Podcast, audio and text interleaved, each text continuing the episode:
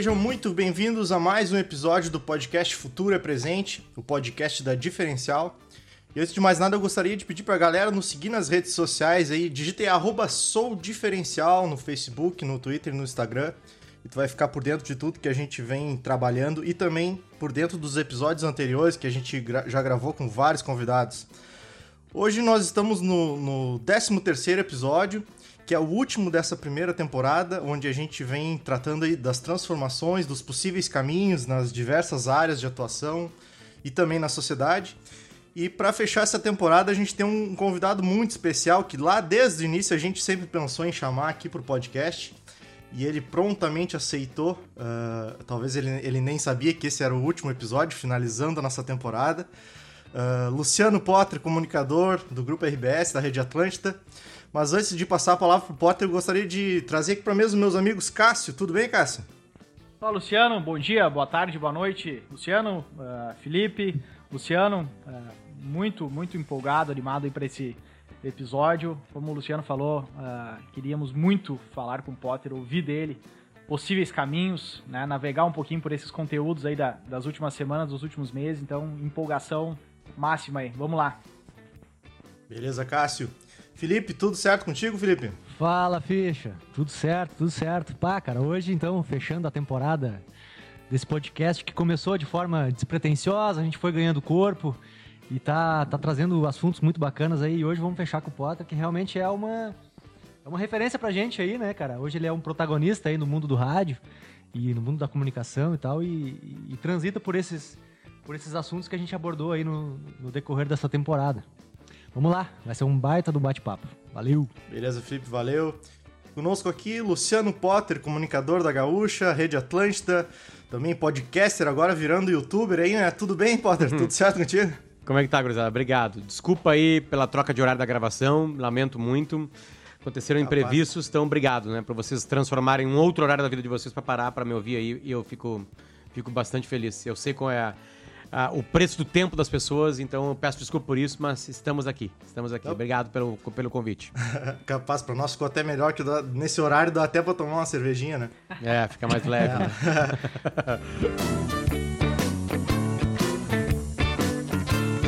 uh, Luciano, vamos uh, iniciar aí. A gente queria ouvir de ti uh, inicialmente sobre a comunicação, né? Transformação que a gente vem, vem vendo. Uh, então, falar um pouquinho sobre comunicação, jornalismo, novas mídias. A gente conversou com o Silvio Benfica, foi o primeiro convidado aí do, desse, desse podcast, uh, onde a gente abordou diversos temas relacionados à transformação do jornalismo uh, e à comunicação, né? mesmo antes da pandemia, né? não só agora, mas mesmo antes da pandemia.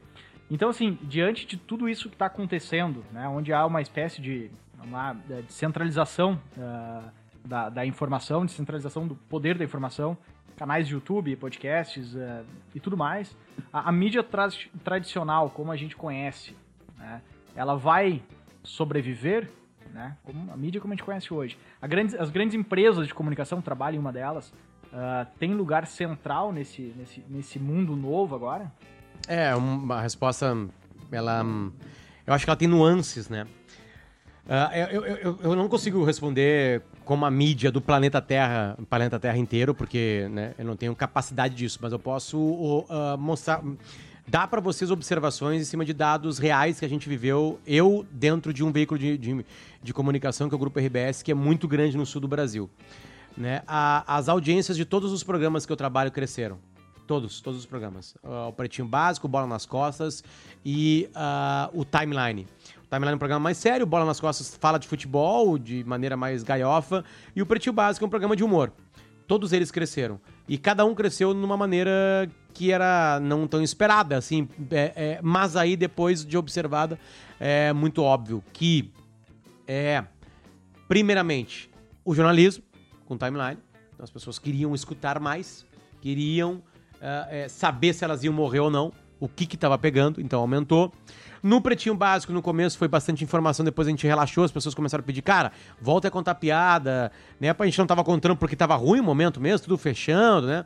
É, e o Bola nas Costas do Futebol parou, então as pessoas procuraram, uh, de alguma maneira, é, algum tipo de informação e a gente colocou entrevistas no ar. Todo dia tinha uma entrevista de alguém, tipo assim, desde o cara, o presidente da La Liga, que é a liga de, de futebol lá da Espanha, aqui no Brasil, até Fabiano Heller, uh, Derlei, sei lá, jogadores do Inter e do Grêmio, ou ex-jogadores de Inter e Grêmio, né?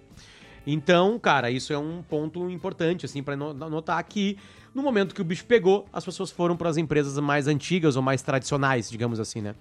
Porque ali tem uma história, ali eu preciso confirmar se algo que chegou no meu grupo de WhatsApp é verdade ou não. E mesmo assim, uh, a gente teve um festival de notícias e, e, informações erradas se espalhando na internet das maneiras que elas se, se espalham, né? Uh, eu acho que a, a pandemia mostrou que tá mais fácil comunicar, tá mais fácil gravar, tá mais fácil fazer um jornal nacional sem precisar do repórter ir lá. Isso acho que é um ganho é, de logística impressionante né? Todo mundo virou cinegrafista, todo mundo virou gravador de podcast, todo mundo virou. Uh, bom, texto não, não foi afetado, né? Então isso colaborou. É, isso é bom porque é, vai ter que mexer com algumas profissões do jornalismo que já estavam se, adaptando. Então, o profissional jornalismo tem que aprender a gravar, tem que aprender a editar, tem que aprender a usar as ferramentas. O que era uma coisa que viria naturalmente na próxima geração, né? Porque um smartphone já, já ensina a fazer isso é, de maneira muito orgânica. É, e ao mesmo tempo que, que também encurtou distâncias, né, cara? Antes tinha reunião para falar alguma coisa, agora não precisa mais. A gente se fala por telefone, mata uma charada, então a gente ganhou tempo. E logística no jornalismo é muito importante. Então acho que isso aí é uma coisa que fica.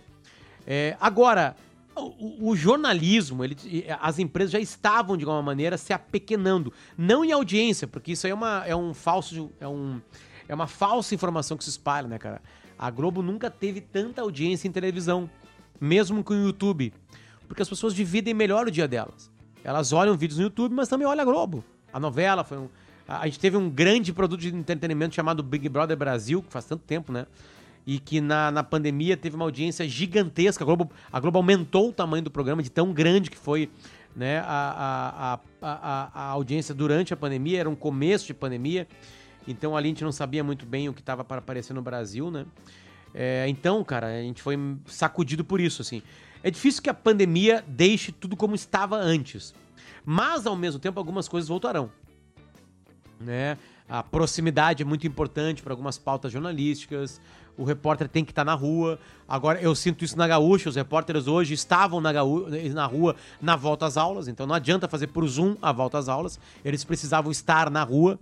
Né? Certamente a redação sim será um lugar que pode diminuir, mas ao mesmo tempo a gente quer voltar a ver os colegas, quer voltar para um estúdio, no caso de uma rádio, né? Porque aquele, aquela convivência é interessante, né, cara? Talvez a gente não fique tantas horas como a gente ficava antes, alguns programas podem ser feitos de casa.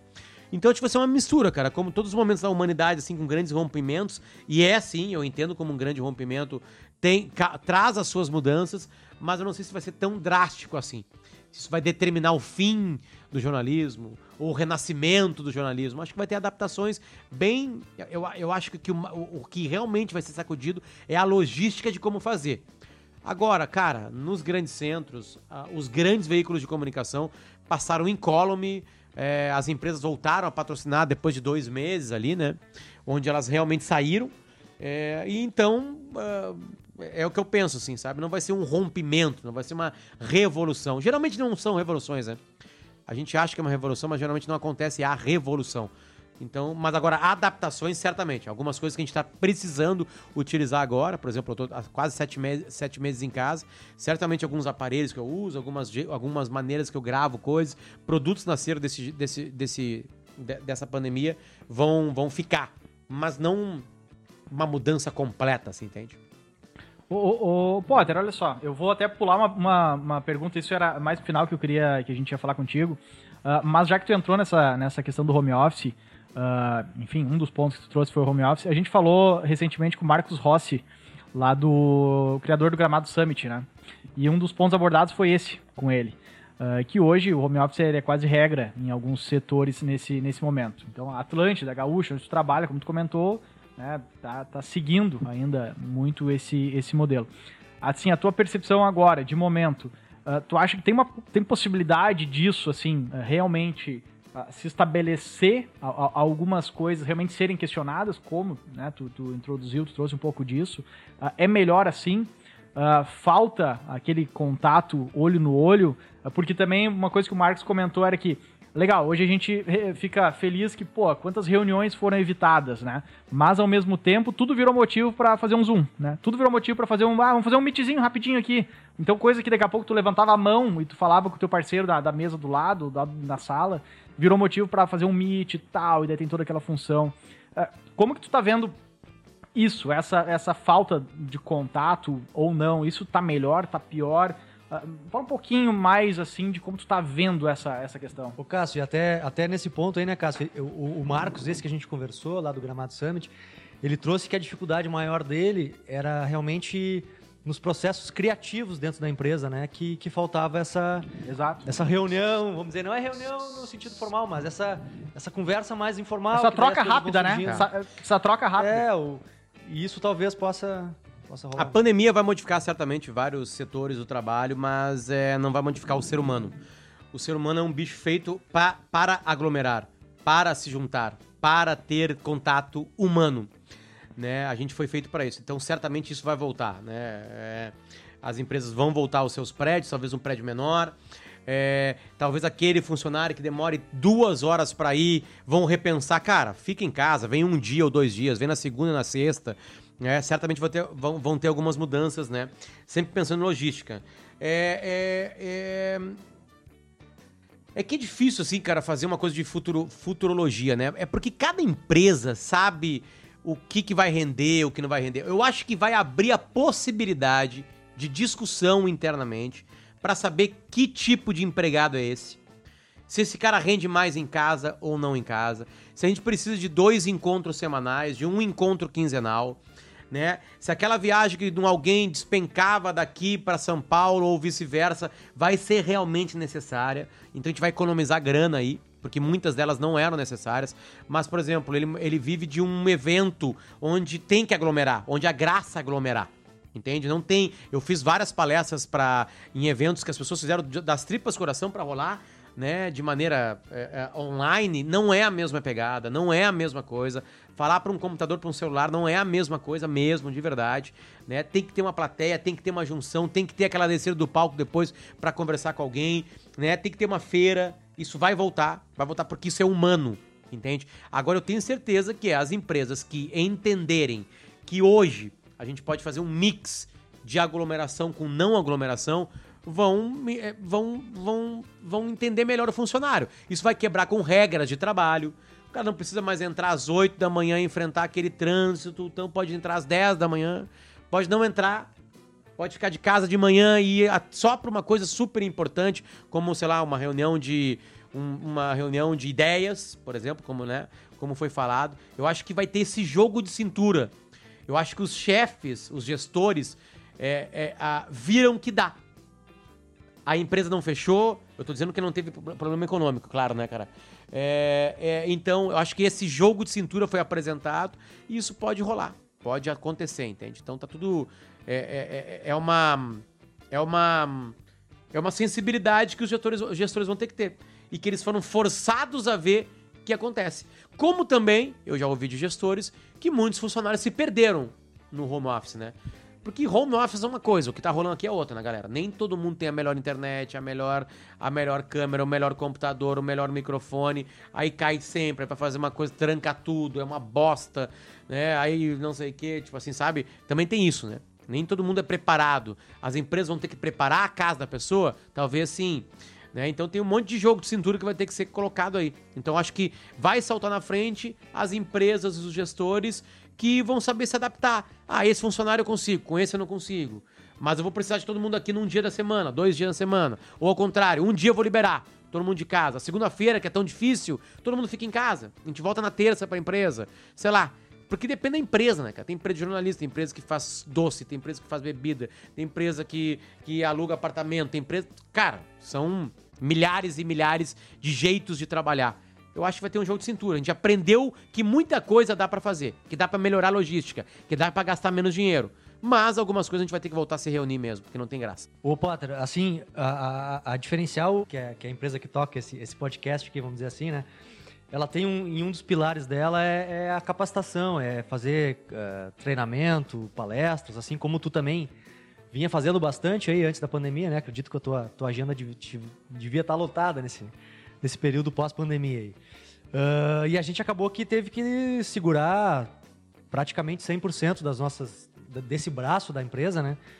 Porque a gente ainda estava engateando no online, a gente a nossa experiência era muito física, né? Que nem o Cássio falou ali no início. A gente fazia sempre as nossas capacitações em, em lugares diferentes, em bares, em, em- em baladas, enfim. E a gente teve que meio que parar tudo realmente e, e, vamos dizer, esperar passar a tempestade, né? Mas assim, nós, a gente quer voltar, assim como tu, creio que também queira voltar, né? Mas, e esse modelo de, de compartilhar conhecimento, vamos dizer, a, a palestra simples, ah, simples e pura, ela, esse modelo vai ficar ou vai ser porque o, online de uma certa forma pode, ah, o cara, por que, que o cara vai ver uma palestra do Potter se de repente essa palestra tá no, tá no YouTube? E o cara de certa forma pode se acostumar com isso, enfim. Ah, eu te pergunto assim, tu, tu tá preparado para voltar e, e- e entregar o que tu já vinha entregando ou entregar algo mais ah, que as pessoas de repente vão pedir algo mais nesse sentido, assim, o que, que tu, como é que tu tá preparando esse retorno das tuas palestras, enfim, do teu, do teu, do teu trabalho nessa linha aí? Especificamente em cima disso, Felipe, ah, tem uma coisa assim que né, é só a gente perguntar pra gente mesmo, né? É, é, a gente tá assistindo palestras pelo computador, pelo celular, porque não tem outro jeito. Né? Quando acabar a pandemia, quando tá todo mundo tiver vacinado, não tem mais porquê. Vai ter evento. Talvez o que mude é o seguinte: eu vou pra um lugar, tá lá o lugar acontecendo a palestra, e aí tem uma transição pra alguém que não conseguiu ir, pra alguém de Macapá, pra alguém de Madrid, possa ver aquilo que tá acontecendo no palco. Beleza. Porque a gente já descobriu que dá pra fazer transição barato. Barato que eu digo, né? Eu preciso de uma boa internet, uma ou duas câmeras ali, beleza. Né? Eu posso alugar esse equipamento e fazer. Eu acho que isso muda. Agora, cara, a graça do evento é ir ao evento. Tem um evento que eu participo todo ano chamado RD Summit, que é daquela RD digital lá, né? Ela é, é lá em Floripa. Cara, 13 mil pessoas, 14 mil pessoas, né? Vários ambientes, assim. A graça é as 13 mil pessoas lá. Entende? Agora, por que não pode ter 60 mil pessoas vendo? Sim. Né? As 13 mil do local e mais algumas que não tem dinheiro pra ir Uma coisa não elimina né, a outra. que não de conseguiram repente, ir. Exatamente. Ah, talvez baixe então, né? Porque, ah, se tem como eu não sair de, de Belo Horizonte, porque eu tenho um filho, e vou conseguir assistir as palestras do RD Summit, beleza.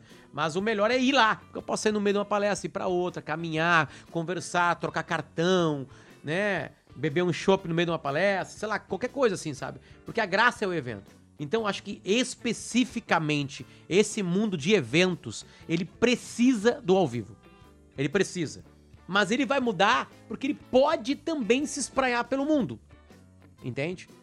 Pode também se espraiar. Por exemplo, o SXSW, que é um evento que eu ia todo ano. Né? E que foi desmarcado quase em cima do lance lá. ah, nos Estados Unidos, lá em Austin. Algumas palestras já iam pro YouTube ao vivo. Já rolava isso. Barack Obama, por exemplo, eu não consegui senha pra entrar. E aí eu fiquei numa fila de uma outra palestra lá, olhando no YouTube, no meu celular. Entende? Claro, eu queria estar num espaço, eu tava na cidade, eu tava no evento, eu queria estar lá dentro, vendo o Barack Obama falar, né? Uma- sendo entrevistado, na real. Então, tipo assim, é- é- isso já responde muito. Eu queria estar numa fila olhando pelo celular? Não, eu queria estar ao vivo. Então acho que o humano vai voltar a ser isso A aí. gente quer gente, né? Acho que o ponto é esse. Porque é a graça, né, cara? É a graça. E outra coisa, o cara tá ali, é, é, encheu o saco ficar no computador, né, galera? E não sei.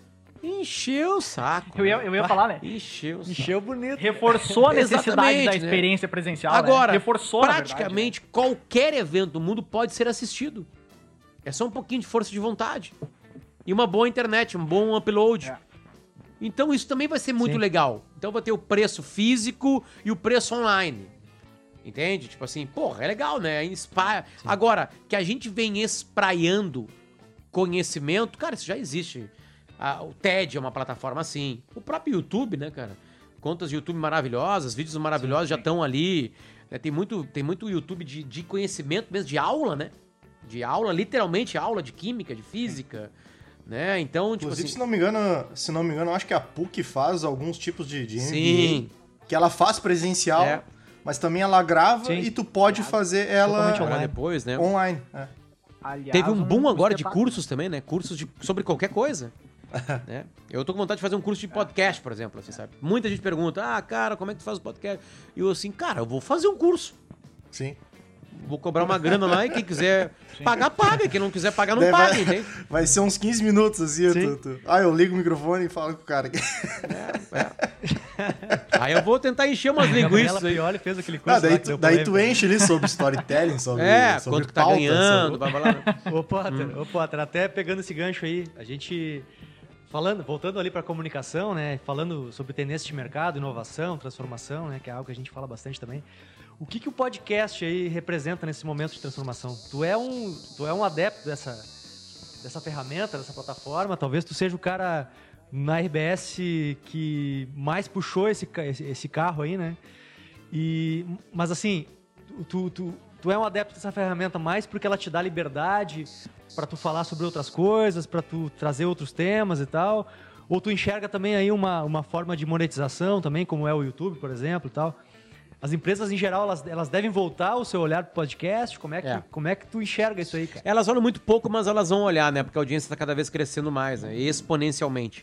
Então tem podcasts muito grandes no Brasil, né? E, e grandes players entraram na parada. Isso é ótimo pro mercado. Porque traz a atenção de grandes empresas, né? E tu pode fazer produto. Cara, podcast, primeiro que o tempo é infinito, o assunto é o que tu quiser. Tu pode fazer um podcast que tu quiser sobre qualquer coisa. Gravar é muito fácil, né? Óbvio que ter qualidade de, de, de áudio já é um pouquinho mais complicado, mas basta ter alguns equipamentos que não são muito caros. Eu montei kits para os amigos meus, assim, agora na, na pandemia, de mil reais, mil e duzentos, mil e trezentos reais para gravar um podcast num computador, entende? É, então, é, infelizmente, eu não ganho quase nada é, com podcast. Na verdade, eu não ganho nenhum real com podcast. Eu, Luciano, não ganho nenhum real. Ah, mas os podcasts preenchem coisas na minha vida que são muito importantes, né? Cada podcast me dá alguma coisa. Todos eles me entretêm, todos eles me fazem crescer. O Potter Entrevista, eu preciso ouvir pessoas para aprender, né? É, o, o Era Uma Vez no Oeste eu aprendo com o Escola e com o Marcão e preciso ler links, pegar livros, é, adentrar mais um assunto, ver uma série que a gente acompanha junto, que é The Te West instiga, Wing, né, que instiga exatamente, né? E os outros dois podcasts crus que eu faço, assim, que são toda semana, que é o A Teleflix e o Podcast Friends, são ligados, linkados a, a entretenimento audiovisual, né? Então é muito mais uma diversão do que qualquer outra coisa. Então, cara, eu faço podcast porque pra me ajudar a crescer, né? É, porque podcast é um. Tá, podcast é um casamento, né? É um casamento. É Não, ô, ô, Potter, Come- e- começou, foi, entendeu? É. Foi, assim. Aí tá, deu poucos views. Se o cara tá pensando em views, é, são poucos os podcasts que conseguem milhares e milhares de views, né? É, então faz um podcast de alguma coisa que tu adora. Faz pra ti mesmo. Claro. Porque vai tomar tempo, vai ter que ter edição, E essa vai ter e que essa-. E, e essa, e essa migração, essa migração pro YouTube, assim, que tu fez agora, esse movimento que tu fez aí há um mês, dois meses atrás, ah, tu já tá mirando uma. Eu, uma eu comecei mais- a gravar tudo pelo Zoom, aí tinha imagem, aí a imagem também é legal numa entrevista, eu comecei a colocar no, no, no Instagram, aí eu lembrei que eu tinha um canal no YouTube, ah, vou colocar no YouTube também. É um processo, tava vendo agora ali, tinha, de, sei lá, deixa eu dar um F5 agora, tem quase 15 mil pessoas ali inscritas, mas eu não sou ainda um youtuber, né, cara? Onde tem material exatamente sim, ali. sim. O que, que eu tô fazendo é aproveitando as entrevistas. Apesar de eu já ter começado um processo que é só pro YouTube, é, que eu imitei o Duda Garba, comecei a entrevistar ídolos do Inter, né, do passado. Sim. A- o Tinga deu o nome Sim. de Colorado Sagrado. Ali sim, aquele é um produto só ali. Tem um cara que tá comigo, que é o Johnny, que edita, que... Aí eu convidei um designer pra fazer uma, uma, uma tela bonita. Ó, absolutamente nichado, tem que ser pra Colorado, né? O cara tem que, tem que entender um pouquinho a história do Inter, ali ele vai se achar. Tá, tá, tá tá sendo bem elogiado, porque realmente as entrevistas com os caras foram bem legais, assim, porque eles são muito bons, né? Ah, o Tinga, o Alex e o Bolívar falam muito bem, foram líderes de vestiário. Muito É. Hoje eu gravei, né, é, é, de tarde, no começo da tarde, com o Daniel Carvalho, né, contando uma história de Grenais, porque ele faz parte de uma... Da vez que o Inter quebrou a maior sequência de invencibilidade do Grêmio, né, que eram 13 Grenais, então eu trouxe porque está colado com o assunto agora da atualidade. E foi um bom papo, assim, ele falou da, da- de coisas legais, então eu tenho calma para gravar. No timeline seria impossível fazer isso, no Bola teria mais outros amigos meus perguntando junto, e isso quebra algumas sequências de papo, né? Então tem algumas, algumas coisas específicas, assim, de material mesmo, de como gravar, de por que, que é legal gravar as entrevistas. Por enquanto, eu tô colocando as minhas- as minhas entrevistas ali, né? mas eu pretendo fazer vídeos especificamente para isso, dar mais opinião ali, né? Entender como é que é esse mercado, porque era um mercado que eu não estava, né? Que era o, que era o audiovisual. Então, já que eu tô forte no áudio, forte no sentido de ter muitos produtos em podcast, eu vou aproveitar também e colocar coisas específicas ali para vídeo. E aí ver se eu vou distribuir no Instagram, no YouTube, né? Tô engatinhando ali. É, mas é uma coisa que é legal. o assim. YouTube é um negócio é um, é um negócio muito louco, né, cara? Porque a minha filha, por exemplo, vê uns canais lá de. Ela tem 5 anos, vê um- uns canais de, de, de YouTube e tal. Que os caras têm 5 milhões de Não, visualizações. é loucura. É um Bita- mundo completamente à parte, 30, é. mi- 30 milhões de. E, Cara, e não, não, é um é só tua maluco, filha, assim, cara. é a um minha mãe mercado vê. muito maluco, a minha né? mãe vê. A minha mãe nasceu em 52, então ela tem 48 mais 20, 68 anos de idade. E ela, ela vê YouTube É. todo dia também, então, tipo assim, não tem mais idade. É uma plataforma consolidada. claro É muito que ela maluco, pode exatamente. quebrar, po- pode vir uma outra que vai fazer coisa mais legal, sei lá. Mas assim, a- a- o ver o vídeo aqui no celular, ver em pequenas plataformas, sabe? Não precisa estar na TV vendo, né? Ficou mais fácil ver isso aí, é, é consolidado. E eu tenho que estar ali, eu sou um comunicador, eu tinha que estar ali, então por isso que eu tô Exato, ali, eu quero perfeito. aprender a lidar com essa ferramenta, com esse algoritmo. Isso pra mim é legal, que é mais um desafio, né? Como, como é o podcast, que eu comecei a fazer especificamente podcast em 2018. Né? Não, na real, minto, antes, o Ateriflix já era isso aí. Mas quando eu comecei a fazer o Potter Entrevista, que ficou, a, a coisa ficou mais séria, digamos assim, né? Então, assim foi, né? Legal. A, a gente começou, cara, fazendo live na pandemia e também daí entramos, desenvolvemos É, é isso aí. podcast. As ideias acontecem assim. É. É. Isso é um legado é, da pandemia pra gente. Exato, exato, Né? perfeito. A gente começou fazendo aí, na- nasceu o podcast, Isso. pô, fluiu muito bacana. Agora a gente vai fazer uma temporada 2 do podcast. Já vamos fazer a gravação aqui, já joga pro YouTube. ah, daqui a pouco joga pra alguma outra rede social. E, o- e o YouTube, né? O Potter falou, comentou que a, que a tua mãe tá assistindo. Ah, depois até tem um Dilema das Redes lá, né? Sim. Um documentário da Netflix que traz muito isso, né? Que depois que tu entrou ali no, no YouTube, o algori- algoritmo das recomendações pega, cara, todo dia tem um, um videozinho que te chama, que te chama. Pra te viciar é, é, é- é um pulo, é, né? é um pulinho, né? É um pulinho. Ah, e, e aí tem essas coisas, tipo assim, o, o, o Potter Entrevista, ele já bateu quase 2 milhões de plays ah, é, que, que eles consideram como um play sério, né?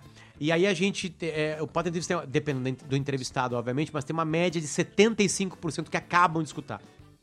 Essa é a média. Porra, Tem é entrevistas que muito alto. 90% Isso é acabam de escutar e tem entrevistas que, que sei lá, é, que não deram muito certo, né? Ou eu falei, ou Sim. o convidado ou a convidada não estavam muito afim, né? Então, porra, isso é uma coisa consolidada, né, cara? Aí eu, eu sei meus números, tá? Eu entrei agora aqui na parada do podcast, de, da, do Spotify. Vamos lá, ó. O Pretinho Básico tá em 26 Estou indo aqui.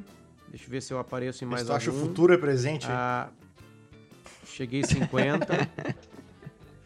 Ah, vamos lá. Ah, tô em 70 já. Tô em 80. Ó, o bola nas costas em, em 88. Cheguei no 100. Potter entrevista tá em 103. Tá aqui, ó. Caramba. 103. Qual é o primeiro do Brasil E eu sei hoje? a minha meta. O primeiro do Brasil é hum, o café da manhã da Folha, né? Porque tá todo dia. Ah, sim. Isso é Sim, importante, sim. né? Estar todo dia é importante. Pode entrevista lá. Eu, lan- né? é, eu lanço uma entrevista por semana, né? É, então os podcasts que estão quase todo dia ali são, são fortes. Mas aqui tem uns. O Nerdcast é o primeiro do Brasil, né? Absolutamente consolidado. Esses sim, vivem de podcast. Né? Mas eu acho que tudo tá se misturando, cara. O podcast é uma, é uma outra maneira de entregar. Por exemplo, o Flowcast, que tá na moda agora. Os guris começaram em vídeo, um podcast, né? E aí hoje em vídeo eles estão consolidados também no YouTube, entende? Então, na real, as pessoas consomem como dá pra. Eu lembro de uma pesquisa que dizia que o principal tocador de, de podcast no Brasil era o YouTube. Sim. E eu não tava no Sim. YouTube ainda. Né? Tipo assim, eu teria que estar no YouTube, eu tava Tem no uma Spotify, galera tava que tem uma É, galera que usa é. o YouTube como porta de entrada pro, pro podcast, né? Tu Também. larga lá no YouTube, porque Também, né? o YouTube tem mais público e, e daí tu acaba trazendo, avisando, ó, eu tô lá no Spotify, né? Daí tu traz o cara. Né? Isso aí. É isso aí. É isso aí. Então é. Aí, por exemplo, assim, seguindo aqui. É, o Era Uma Vez Oeste geralmente tá entre os 150 também. E o Era Uma Vez Oeste são dois, né, por semana. Só que aconteceu o seguinte, a gente começou a colocar no YouTube também. E aí, cara. ah, ó, Era Uma Vez, Era Uma Vez no Oeste tá em 157. E algumas pessoas foram só pro YouTube. Já recebi umas mensagens, meu, ainda bem que tá em vídeo, cara. Não vou mais escutar lá no Spotify. Ô, ca- ô, cara, eu, ve- Entende? eu vejo que o podcast tem um perfil, cara. Tem gente que não escuta, cara. Tem gente que não fica escutando só áudio. Pois é.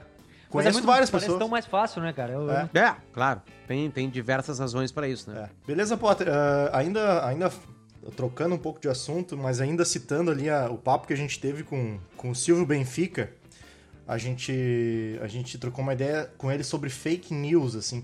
Isso é um problema social hoje, né? A gente, eu não sei se a gente vai conseguir atacar essas fake news, e principalmente com uma eleição ah, chegando tão perto. Eu imagino daqui a dois anos uma eleição para presidente, como é que vai ser, né?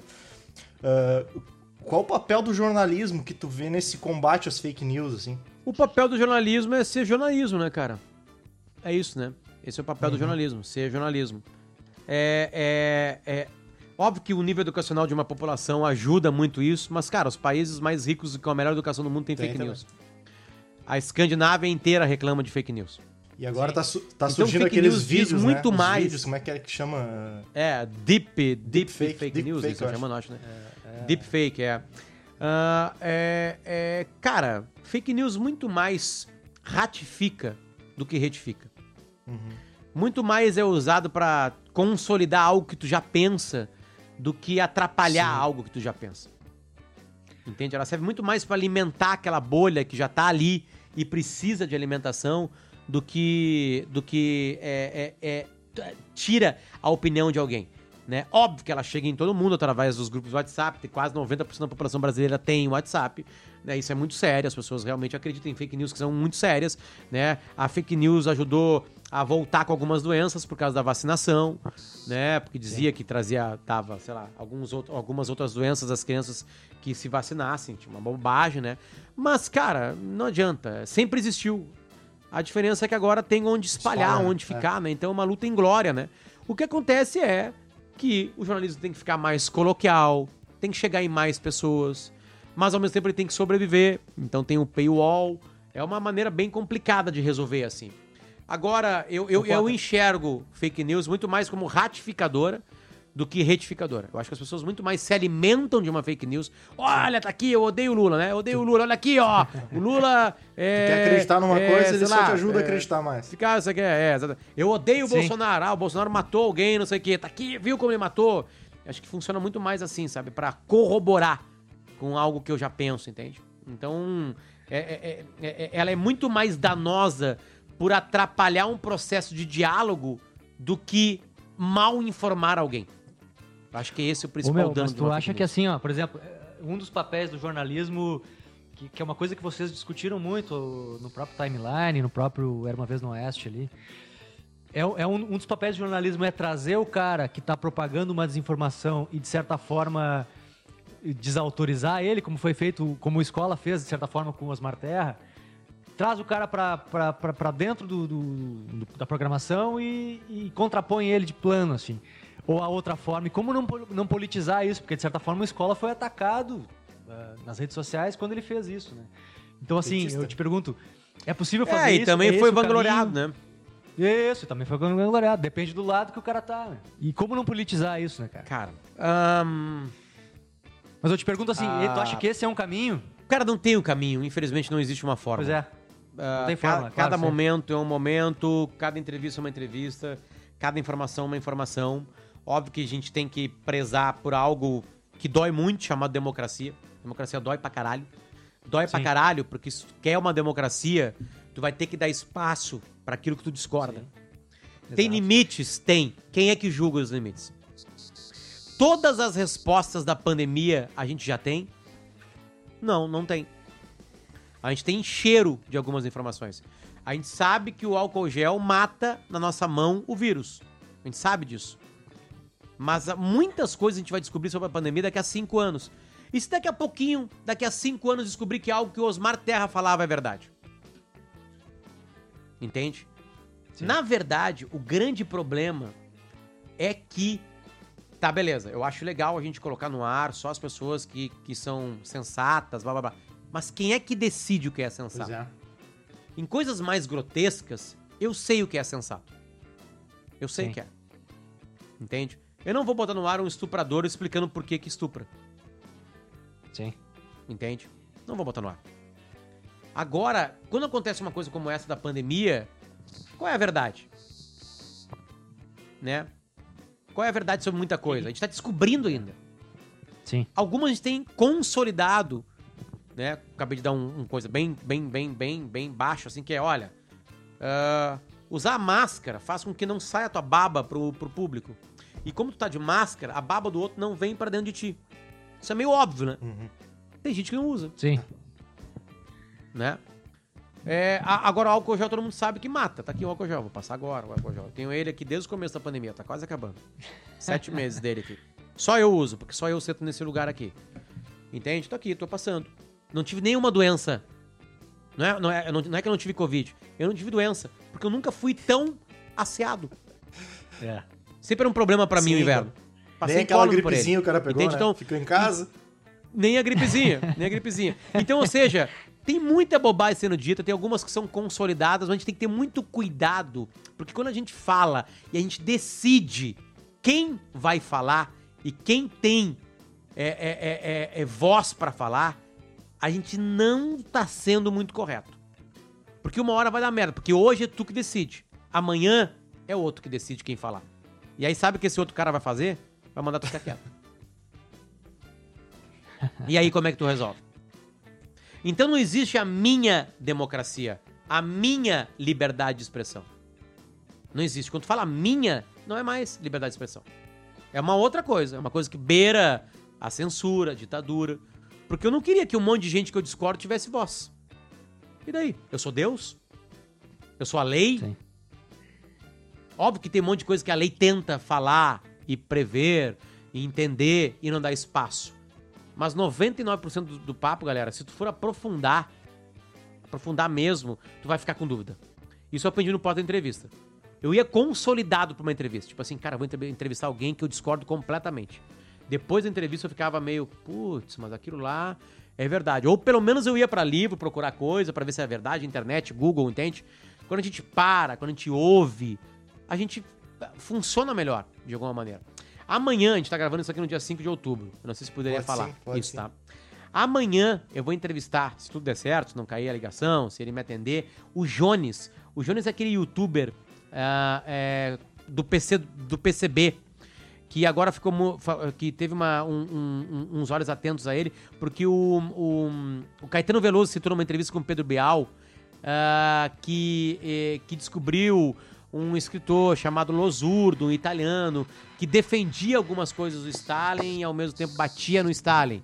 E aí Ah, ele ficou conhecido como youtuber stalinista, que ele já explicou que não é, e aí discutiu bastante, blá blá blá. Amanhã eu vou entrevistar o cara, quero ouvir o cara.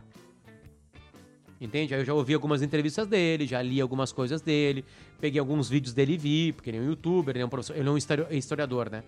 né? Algumas coisas a priori eu não concordei com ele, outras eu concordei, então eu quero ouvir o cara. Porque eu trato o pauta de entrevista como um documento. Sim. Ele serve pra, ó, eu ouvi essa pessoa, eu não atrapalhei ela, obviamente que eu brinquei com ela, eu precisei que ela explicasse melhor, alguma coisa eu tive que cutucá-la, entende? Mas tá lá. Quer ouvir o que as pessoas pensavam se o Bolsonaro ia dar certo ou errado? Eu tenho uma, uma, uma, uma, uma temporada inteira chamada Bolsonaro e Agora. Antes do Bolsonaro assumir. Essa tá é legal, cara. É porque cada cara vinha com uma posição totalmente diferente, né? É, e eu ouvia às vezes no mesmo dia. Gravava no mesmo dia. Entende? Então, cara, eu tô muito mais paciente, eu tô muito mais tranquilo. Eu já entendi que não sou o dono da verdade, sabe? A- a- apesar de buscá-la, de chegar perto dela, tem momentos que tem uma verdade que vai ter que ser dita, né? Eu falei pra vocês no começo da entrevista que veículo, os veículos do grupo RBS cresceram de audiência na pandemia. Por diversos fatores, né? O timeline cresceu também porque as pessoas estão acordando mais tarde. Então estão escutando rádio um pouquinho mais tarde, estão entrando no trabalho, começando a trabalhar um pouquinho mais tarde. Tem vários fatores assim que são de logística das pessoas que contribuíram para isso. Mas na hora que o bicho pegou, na hora que a população precisar saber o que usar, como se proteger, eles foram no Jornal Nacional, eles foram na Gaúcha e eles esqueceram lá o tio Armando e a tia Ruth, que mandavam um monte de link falso lá. Eles esqueceram um pouquinho. Depois voltaram, né? Voltaram pra ver se a hidroxicloroquina servia pra alguma coisa, se o ozônio no rabo servia pra alguma coisa. Voltaram lá pra tia Ruth e pro tio Armando. né? Mas eu tenho certeza que eles deram uma olhadinha no Globo, na Folha de São Paulo, no G1, no R7, pra ver se era verdade ou não. Porque ali tem profissionais trabalhando, que erram, que são tendenciosos e muitas vezes, entendeu? Mas ainda não inventaram algo melhor pra in- informar do que a imprensa. Não inventaram ainda. Beleza. Te- te- num um episódio teu, do Potter Entrevista, ah, eu não me, agora não vou me recordar o nome, me, me, me falha a memória aqui, ah, que era um sociólogo. Acho que foi uma das últimas, talvez, ah, entrevistas que tu fez, que o cara falou que começaram a ligar pra ele pra pedir, enfim, entrevistas e opiniões, e começaram a perguntar, tá, mas ah, tu, teu do- doutorado tu fez na URGS, né? Ah, tu tem doutorado, tem mestrado e tal. Começaram a perguntar sobre a formação dele. Ele falou, cara, coisas que não me ligavam há muito tempo, que não falavam comigo, que jamais, que não tinham me questionado, começaram a questionar pra ver se realmente o cara era qualificado pra emitir uma opinião naquele momento, né? A pandemia nos trouxe isso. Exatamente. Exatamente. Confirmar. Exatamente isso. Cara, e é assim, né? É, é- é, tipo assim, é que. É- cara, é que é complicado, assim, sabe? Eu, eu tô muito mais cuidadoso, na verdade. ah, ah, ah, ah, pra isso, assim, sabe? Mas assim, na boa, é, eu, eu fiz uma, uma, uma temporada in- inteira ouvindo pessoas completamente diferentes. Um dia eu ouvi o Fernando Meirelles, diretor de cinema. No outro dia eu ouvi a Isabelle Fontana, top model mundial. Lobão. né? Aí depois eu ouvi o Peninha, eu ouvi não sei quem, não sei o que, o Thiago Amparo, um monte de gente diferente. E, cara, não teve uma resposta igual. Porque os mundos são diferentes. É difícil falar. assim, a, a fórmula pandemia né? vai trazer mudanças. Exatamente. Ela vai. Ela vai trazer. Agora, ela. Depende de cada pessoa. Entende? Então, eu, eu- eu- eu não, eu não vou entrar numa, numa. de achar que tem. que vai ter uma verdade pra todo mundo, entende? Uma adaptação pra todo mundo. Cara, não, não é isso que vai rolar. Não é. Não é isso que vai rolar. Pois é. Eu respondi ou fugi da tua pergunta? Respondeu? Não, não, respondeu, respondeu, respondeu. Inclusive, tu me deu um gancho, tu falou do, do Fernando Meirelles aí, né? Ah, a gente fez um, um episódio, agora pra encaminhar o fechamento aí, com o César Oliveira, ah, lá da. que é adido cultural do Rio Grande do Sul hoje. Fizemos com o Diego Dias, também, que é gaiteiro da Vera Louca, The Beatles no acordeon. Ah, Zé Vitor Castiel, agora recentemente, falando assim sobre música, teatro, entretenimento, cultura gaúcha e tudo mais. Ah, e tu conversou né, com, com o Meirelles, que abordou ah, o daqui pra frente nessa questão da produção visual. Né? Então, tu trabalha aí numa, numa- empresa que vive de entretenimento, música, shows. O que tu enxerga que vai realmente mudar assim, nessa, nessa área? A gente já falou um pouquinho sobre a questão da experiência e tudo mais, né? Mas ah, tu acha que vai, vai ter um investimento pesado, por exemplo, nas lives, em experiências virtuais, em outros conceitos, modelos de produção cultural? Os artistas vão ter que, que, que se reinventar? Ah, ou, ou aqui também, passado esse pesadelo, tudo vai voltar ao normal, digamos assim? Cara, eu acho que assim, ó, é- é- é, vamos lá. O artista vive de show. Né? As lives. A primeira live de um artista, maior número da história. Segundo, menos gente. Terceiro, menos gente, encheram o saco e pararam. É. Entende? Então não adianta, cara. Tem, tem, tem mundos que depende da aglomeração, exatamente. Entende? Claro, é, já havia uma mudança, tu podia postar a hora que tu queria uma música, aquele, aquela, aquela ideia de álbum, né? Um álbum do momento. é, já muda há, há bastante tempo, mas o teatro precisa de gente no teatro, sentindo a- o cuspe, convidado ou não, do ator ou da atriz. Entende? Então, tipo assim, cara, algumas coisas vão voltar a ser como era antes, assim. Com cuidados, obviamente, nos primeiros anos. Mas daqui, porque, sei lá, não tem como saber quando é que vem a próxima pandemia, né? Mas certamente a gente vai aprender várias lições agora com essa pandemia. E é, ah, vai voltar muita coisa a ser como era antes. Porque precisa, então depende muito, ah, Cássio, do, do- de que mundo é esse, né? Inclusive o mundo dos artistas, entende? Sim. Inclusive eles, assim, agora, que dá pra colocar mais coisas no YouTube, que aquele show especial de lançamento de um disco pode ser, entre aspas, televisionado e colocado no YouTube ao mesmo tempo que 6 mil pessoas olham no Via Funchal em São Paulo? Pode. Entende? Acho que isso sim. Acho que tu pode chegar em mais pessoas, entregar pra mais pessoas, né? Porque todo mundo tinha DVD, todo mundo tinha YouTube, todo mundo via lá, mas quando um artista vinha pra cidade, tu queria estar no show. É, é. Entende? Então isso, né? Acho que é isso que vai acontecer. Beleza. Potter, vamos, vamos sair um pouquinho dessa, dessa questão da pandemia aí. A gente, a gente falou, a gente fez um episódio sobre mobilidade urbana. eh, e um dos pontos bacanas que, o, que, que foi abordado foi a experiência de Medellín, na Colômbia. que é onde a comunidade e os próprios políticos fizeram uma espécie de acordo que previu que se criaria uma empresa de desenvolvimento, que ela ficaria independente do governo e ela ficaria. E isso aconteceu e eles meio que transformaram a cidade, a visão da cidade, de cidade mais violenta do mundo, para a cidade das flores, para a cidade, enfim, mais inovadora e tal. Tu acha que diante de tudo isso que tu que tu escuta no timeline, das entrevistas que tu faz, tu acha que no Brasil, em algum local regional ou de forma mais ampla, isso é possível de fazer, cara? A gente está preparado para isso ou nenhuma possibilidade? Tá dizendo é, especificamente de mobilidade urbana? Não, não. De fazer um acordo de alguma forma para melhorar um setor, um segmento da sociedade, que a gente fizesse um acordo entre os políticos, entre a sociedade e a gente conseguisse melhorar uma, uma situação específica. Ah, cara, eu acho que já rola isso, né? De alguma maneira, né? Às vezes não tão macro, né? Uh, é mais fácil numa cidade tu chegar em acordo de pessoas que discordam, né? É, quanto maior são é, é, o governo, mais complicado fica, né? Mas acho que já rola, sim. cara. Já rola, por exemplo, parcerias público-privadas. Acho que já rola, sim, de um bairro se reunir para consertar algo. Né? Aqui em Porto Alegre, um grupo de empresários ajudou a comprar armas e viaturas, né, para o sistema de segurança pública que é estadual de algum, né? Então acho que isso já acontece assim, é, muito mais linkado à sociedade civil, assim, né? De alguma maneira, eu acho que sim, cara.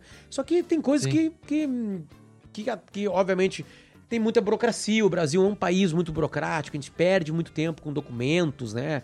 E, às vezes, e eles são criados, né? essa burocracia foi criada para nos proteger, na verdade, e hoje ela nos atrapalha em muitos, muitos momentos, né, cara? Então eu não sou especialista nisso, cara, certo? O que eu sei, eu li de alguma coisa, peguei um exemplo ou outro, né? Mas, cara, sim, sim eu, eu acho que já rola. O que talvez a gente precise alimentar é que isso role mais, que seja mais fácil, né? A gente arrumar o nosso lugarzinho, ter ideias, né, ser menos burocrático. Acho que isso sim pode ser uma coisa mais ágil para a população meter a mão, né? Porque a gente sempre foi muito paternalista, né? Nesse sentido, a gente sempre espera que alguém faça pela gente. Porque é assim que a gente se organizou, né, nesses últimos tempos todos, né? A nossa relação com, com Portugal, né? Porque nós quatro só estamos aqui por causa disso, né?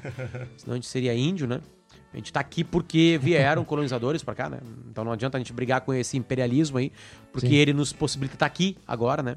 Óbvio que ele poderia ter sido feito de uma maneira mais legal, mas é, é o que temos, é o que teve, desculpa, e, e, acho que, sinceramente, isso já acontece. Talvez seja legal, é uma desburocratização para agilizar esses processos, assim. Mas eu consigo ver muita boa Beleza. vontade, assim, de, de empresariado e de, de pessoas em, que querem melhorar os seus ambientes, seus bairros, a sua rua, a sua quadra. Acho que isso pode rolar. Sim. Uh, Potter, a gente já está chegando no fim aqui do nosso, do nosso episódio. E uh, tu desenvolveu ali no, no, no, podcast, num Potter Entrevista, né, uma pauta que, que talvez tenha influenciado muito a gente aqui, que era o daqui para frente, né? Uh, a gente também, querendo ou não, no nosso podcast a gente traz algo nesse sentido, né? Que são as transformações e também os possíveis caminhos, né? Uh, tu acha que as pessoas vão melhorar daqui para frente? É, agora eu quero fazer o que tu fez com os teus convidados daqui a pouco, daqui para frente. Tu acha que, sim, que sim. como é que a, como é que a sociedade vai se comportar? Tu acha que as pessoas vão melhorar? Tu acha que esse novo normal é uma coisa que, que vai bater e já, e, e já era ou, ou vai ter continuidade todo essa, esse rescaldo da pandemia? É muita gente, né, no mundo, né, pra gente entender que vai melhorar, né? Cara, a gente vai aprender. Acho que muitos vão tirar lições maravilhosas outros não vão tirar lição alguma. Uh, países vão aprender mais que outros. A Coreia do Sul foi exemplar, porque lá, lá na, no primeiro, no SARS-CoV-1, eles tiveram quase mil mortes, eles aprenderam com isso, mas aí a Coreia do Sul, aquilo que a gente já fala, né? A Alemanha, obviamente, foi a Alemanha, né? O Brasil foi o Brasil, mas os Estados Unidos, imagina que a gente esperava algo Sim. tão grande, né? Tem números desastrosos, né? Muito linkado ao comportamento do presidente, que aliás nesse exato momento está com Covid-19, né? De uma coisa meio negacionista, de não dar muita bola para o que estava acontecendo. Eu acho que todo mundo vai tirar lição, cara. Agora, é, capacidade de entender lições, aí eu tô falando de CPFs e CNPJs, aí é outra coisa. Outra coisa mesmo. Né? Eu quero estar no grupo de CPFs e, por que não, de CNPJs que vão tirar lições, que aprenderam com isso né, que sentiram falta de uma aglomeração, né, e querem voltar para ter isso, mas ao mesmo tempo isolados, a gente viu que dá para fazer mais coisas, que dá para aproveitar melhor o tempo, que dá para estar tá mais próximo da família, que a gente não precisa mais ter aquela rotina que eu tinha de sair nove e pouquinho de casa e voltar às sete da noite, ou seja, ver os meus filhos acordando e ver eles dormindo, né? É, não quero mais isso. Vou tentar, junto com a minha empresa, que já aprendeu que eu sou responsável, não duvidava disso, óbvio, né? Mas que eu sou responsável de entregar alguma coisa com distância, de maneira séria e profissional. Uh, então, eu quero estar no grupo de pessoas que vai aprender com a pandemia. É, não tive ninguém querido próximo de mim que ficou pelo caminho, pelo menos até agora, e tomara que eu não tenha, né? Mas ao mesmo tempo vi amigos meus serem destruídos financeiramente por fatores externos a eles, não por culpa deles, né? É, então tentar estar perto para ajudá-los nesse processo aí. Uh, mas já estou vendo gente tirando também lições, crescendo, empreendendo, não só como CNPJ, mas como CPF também. Então, o que eu respondo para vocês, assim, com toda humildade, é que eu quero estar no grupo que aprendeu alguma coisa. Eu acho que a pandemia serviu para ensinar. Serviu, desculpa, para ensinar. Eu quero estar nesse grupo que daqui, que daqui para frente possa ter evoluído e, e, eu linko mais isso. Eu quero estar mais próximo de quem eu amo, eu quero perder menos tempo, eu quero gastar melhor o meu tempo, eu quero entender melhor a logística para entrega Saber que alguns momentos eu tenho que estar lá, alguns momentos eu não preciso estar lá. E eu também não quero que outras pessoas estejam lá comigo, porque a gente pode tocar isso como a gente está tocando aqui, né, na frente de uma tela de computador. Vai ter momentos para isso, isso. Eu quero ter sabedoria de que momentos vão ser momentos de Zoom e momentos vão ser momentos de aeroporto, que eu tenho que estar num lugar, de ônibus, de van, sabe? Que eu quero estar lá perto de alguém, né, para as coisas andarem melhor. Então é isso, cara. É, eu não consigo adivinhar o que vai ser. Certamente a gente vai mudar muitas coisas. Tem ramos que vão mudar completamente, né? Mas como ser humano, como CPF, eu quero estar nesse grupo que vai entender que sim, algumas coisas mudaram e que a gente pode ser melhor com isso, né? Tomara. Tomara mesmo. Eu quero estar nesse grupo aí. É. Para nós aqui, a pandemia ela, ela, ela fomentou esse podcast e pelo menos a gente teve a oportunidade de falar com caras que nem tu aí. E uma galera, uma galera muito legal. Para nós, pelo menos, foi nesse sentido, né? Bons ouvidos, foi, foi muito legal. Uh, vamos finalizando, né, Cássio? Manda aquele é, teu abraço final, depois o Felipe manda e a gente abre pro Potter se despedir também aí. Pô, maravilha. Uh, Luciano, muito, muito obrigado mesmo, cara, de coração aí pela, pelo, pelo aceite, por, como, como a gente falou ali no início, né, tu, tu foi uma inspiração para nós, o conteúdo que tu vem trazendo, obrigado. A, a, a, a tua transformação, né? E, e uma transformação é, muito legal da gente acompanhar. Eu escuto Pretinho Básico, por exemplo, há, há mais de 10 anos aí. E, e ver agora, por exemplo, o, o, Timeline, que é outro programa que eu gosto muito, fora os conteúdos todos que vem, vem trazendo. Então, cara, é fantástico e, e realmente tu, tu, é um exemplo para nós, assim, é um exemplo para mim. E, cara, de coração, valeu, muito obrigado. Sem, sem mais que falar, muito obrigado. Fechamos com chave de ouro aí, foi, foi espetacular todos esses episódios. E se, se a gente imaginasse, sonhasse com um fechamento, certamente não, não seria tão bom quanto foi. Então, valeu mesmo, muito obrigado e até o próximo. Obrigado, cara, pelo convite. Valeu. Obrigado pelos elogios. Valeu, valeu, Cássio. Felipe, manda aquele teu abraço. Pô, cara, acho que realmente, como tu falou, assim, a gente, a gente iniciou esse podcast trazendo alguns, algumas ideias lá da diferencial e tal. E a gente veio conversando com pessoas que realmente, uh, no início do ano, vamos dizer assim, eu nunca pensei em conversar. Pô, a gente conversou com o Silvio Benfica, cara, a gente conversou com o Rodrigo Caetano, Romildo, Romildo Bozan.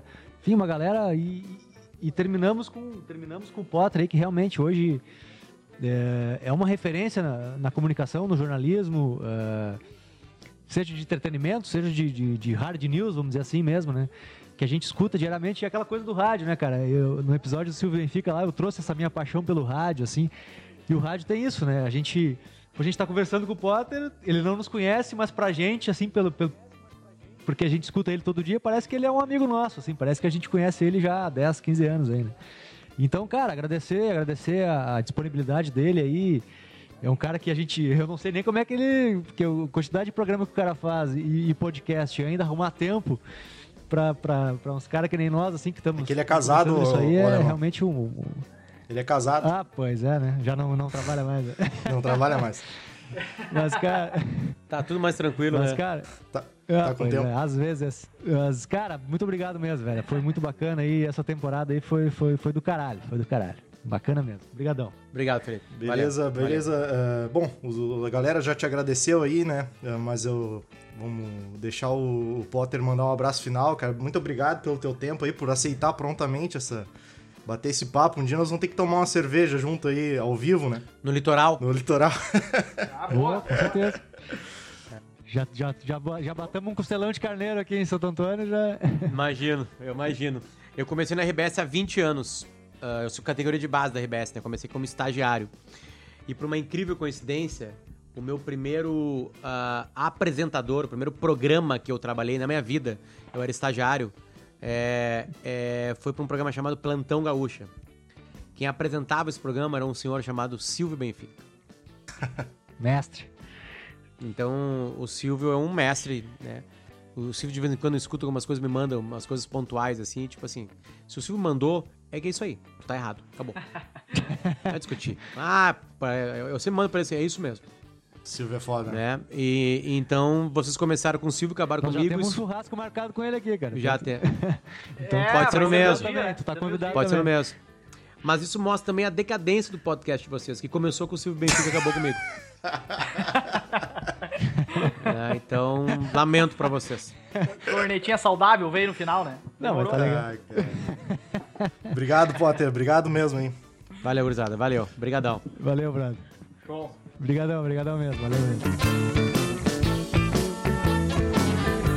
Esse foi o último episódio aqui da nossa primeira temporada do Futuro é Presente. Ah, até ah, os próximos dias aí a gente vai começar a segunda temporada. Então, um grande abraço a todos. Até mais. Boa. Valeu, pessoal. Grande abraço. Valeu, Até o valeu. próximo. Valeu.